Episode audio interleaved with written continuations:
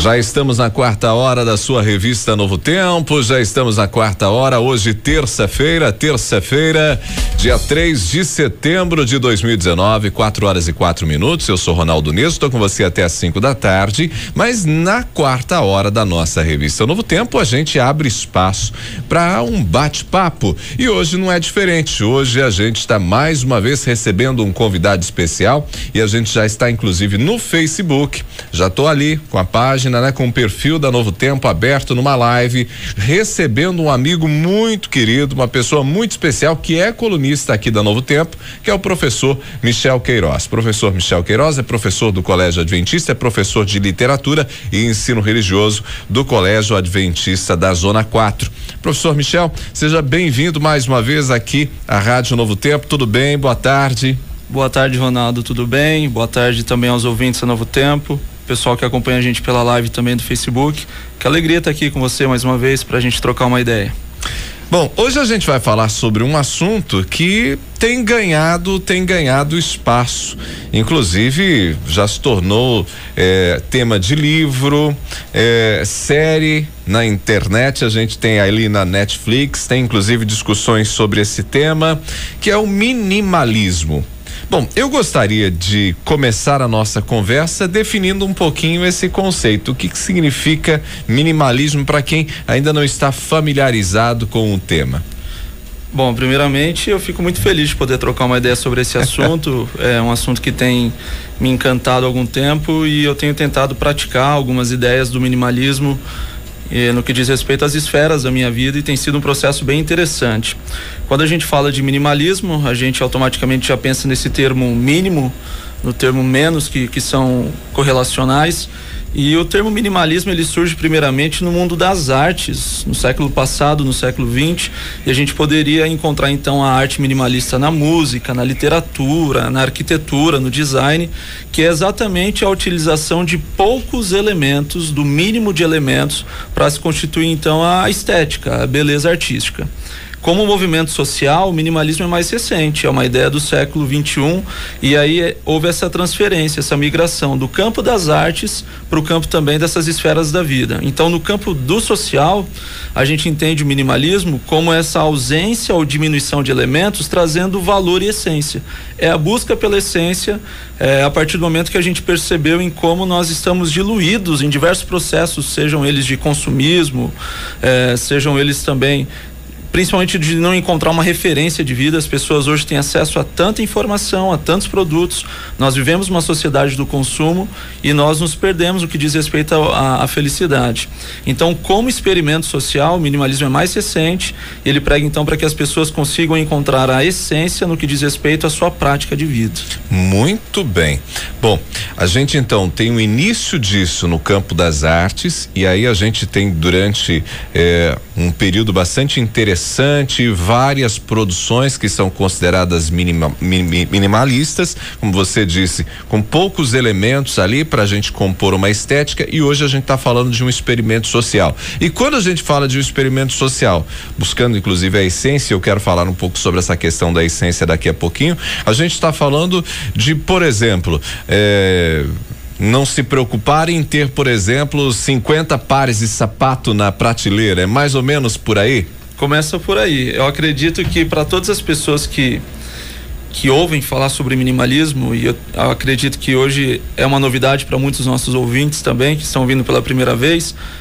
O primeiro viés do minimalismo que chama atenção é o que diz respeito aos nossos hábitos de consumo.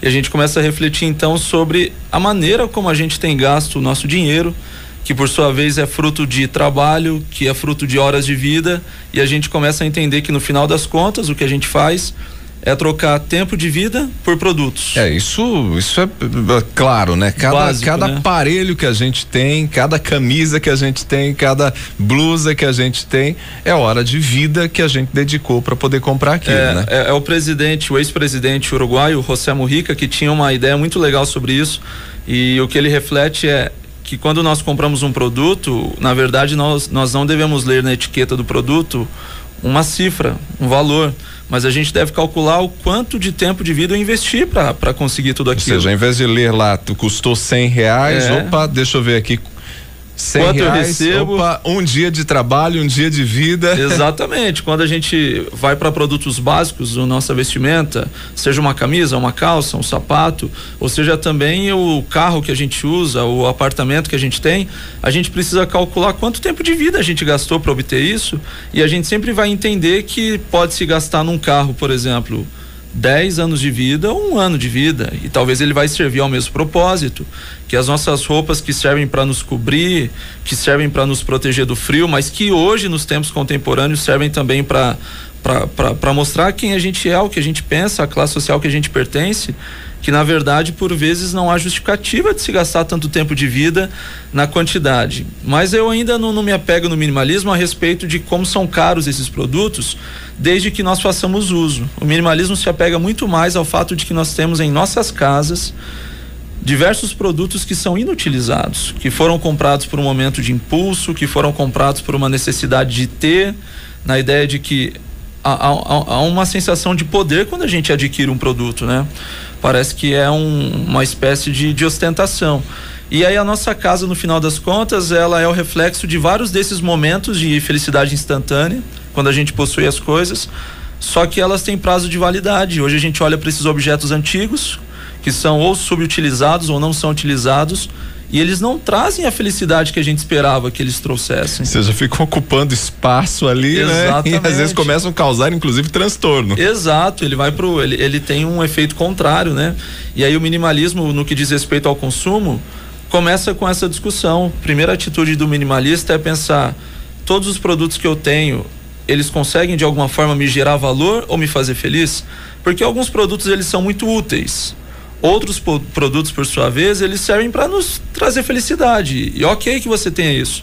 Mas quando a gente olha para o nosso guarda-roupa, para nossa casa, para as coisas que a gente possui e percebe que certo objeto ou uma quantidade de objetos não tem nem valor, nem nos traz felicidade, talvez ele esteja atrapalhando.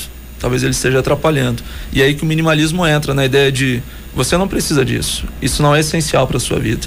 E a gente começa a repensar sobre as coisas que temos, o dinheiro que foi gasto para que a gente tivesse essas coisas e por que é que nós temos todas essas coisas. Né? E às vezes a gente consegue descobrir, inclusive, que é, a gente não precisaria trabalhar tanto para ter tantas coisas que não necessariamente nos trazem prazer, alegria, felicidade. A gente né? se escravizou num processo, numa regra que a gente mesmo construiu. A grande ideia, Ronaldo, é, e eu não trago, não trago de autoria essa frase, na verdade fica de, de indicação aí para os nossos ouvintes que, que talvez queiram saber um pouco mais sobre minimalismo, há um documentário, acredito que ainda está disponível na Netflix, chamado Minimalismo mesmo, e ali a gente tem uma hora e vinte mais ou menos de alguns personagens que encararam o minimalismo em várias instâncias da vida, falando um pouco sobre como o minimalismo pode resolver alguns problemas, sejam eles emocionais, de gestão. E aí a gente começa a perceber que o consumismo, que é a marca da sociedade pós-moderna, essa sociedade que a gente vive, o, o consumismo ele é vendido como o modelo de vida. E a grande verdade, o despertar do minimalismo, é você perceber que o consumismo é um modelo, mas não é o modelo. Porque, é uma possibilidade se você quiser viver. Que a okay. maioria acaba entrando nisso como se fosse um fluxo, uma cultura, mas quando você começa a se questionar, você percebe que há saídas, que há alternativas, e uma delas é o minimalismo. Então venderam um modelo pra gente e, e a grande verdade é que quando a gente olha para o retrato da nossa sociedade contemporânea, esse modelo não trouxe a felicidade que nós esperávamos. É, e muitas pessoas, né, Michel, é, acabam transferindo para os produtos que consomem essa expectativa que vão de alguma maneira serem felizes por terem aquilo, né? E muita gente, é, inclusive, vive nessa projeção. Quando eu tiver aquele carro, aquele celular, quando eu tiver tal coisa, conquistar tal coisa, aí sim tá tudo legal. Aí você descobre lá na frente que aquilo não fez sentido, não, não, não mudou a sua vida, né? Tem, o vazio tá lá. Né? Exatamente. Né? Tem uma frase, perdão, tem uma frase do, do autor, é, do ator, perdão, é, o Jim Carrey, ator de comédia muito conhecido nos filmes dos Estados Unidos, e esse cara estourou todo o sucesso possível para ele, ganhou todo o dinheiro que era suficiente e ele tem uma frase assim chocante, ele diz: "As pessoas, a maioria das pessoas não, a maioria não vai ter o dinheiro que eu tenho, nem a posição social, a posição de riqueza que eu tenho, mas eu queria que todas as pessoas pudessem experimentar ter o dinheiro que eu tenho para que elas descobrissem que o dinheiro não é a resposta. Eu sou alguém que cheguei lá, diz ele, pensei que a felicidade estaria no alto dessa escada e descobri que ela não estava, né? Então, quando a gente sempre vive na expectativa de que a felicidade está no capítulo seguinte, está na conquista seguinte, está no salário seguinte, está no é, quando a gente é promovido, na próxima promoção, a gente percebe que a gente tem perdido muito tempo, né? E o minimalismo tem a ver com esse aproveitar as pequenas coisas também. Não somente os fatos episódicos da nossa vida, os grandes momentos, mas com o um olhar bem focalizado, é possível encontrar felicidade numa segunda-feira chuvosa, às 8 da manhã, quando você vai para o trabalho, porque ser um alpinista de final de semana é muito pouco para a nossa vida. Nós temos sete dias por semana e quando a gente se agrada de um ou dois deles, do só do final de semana, é a nossa vida que está passando, é a nossa história que tem tido. Então a gente tem uma, por vezes algumas relações esquisitas com o tempo, né? Por vezes a gente quer muito que uma data futura se aproxime, porque a gente quer conquistar algo que está no futuro, mas por outro lado a gente olha para os nossos filhos e a gente pensa, tomara que passe devagar esse tempo. Então a gente tem que aprender a viver e a passar pelas coisas boas e ruins de cada dia e tentar descobrir felicidade, propósito e relevância em cada um desses dias. E aí a, a, a maneira como esse nossa, nosso bate-papo vai se desdobrando, já dá para perceber que o minimalismo não é só sobre ter coisas, mas é sobre toda a maneira de encarar a vida, né? É, você começou a conversa falando que um dos princípios né, do minimal, minimalismo, mais do que olhar para as questões de consumo, é preocupar-se com a essência do humano. É exatamente o, o, minimalismo ele não é um atestado de miséria, né? As pessoas às vezes se deparam com o minimalismo quando vem principalmente trocando ideia com alguém que está vivendo esse processo, vendo as pessoas se desapegarem das coisas e diminuindo seus espaços e até mesmo procurando ter uma, uma renda menor, gastos menores para encontrar essência. E a pessoa diz: não, o caminho é para o lado de lá, é para o sucesso, é para o ter. O minimalismo não é sobre esse atestado de miséria. A ideia é que quando você descobre que você pode ter menos preocupação, menos problema, menos poluição, você pode ter menos consumo, você encontra mais tempo, mais espaço, mais felicidade, mais propósito.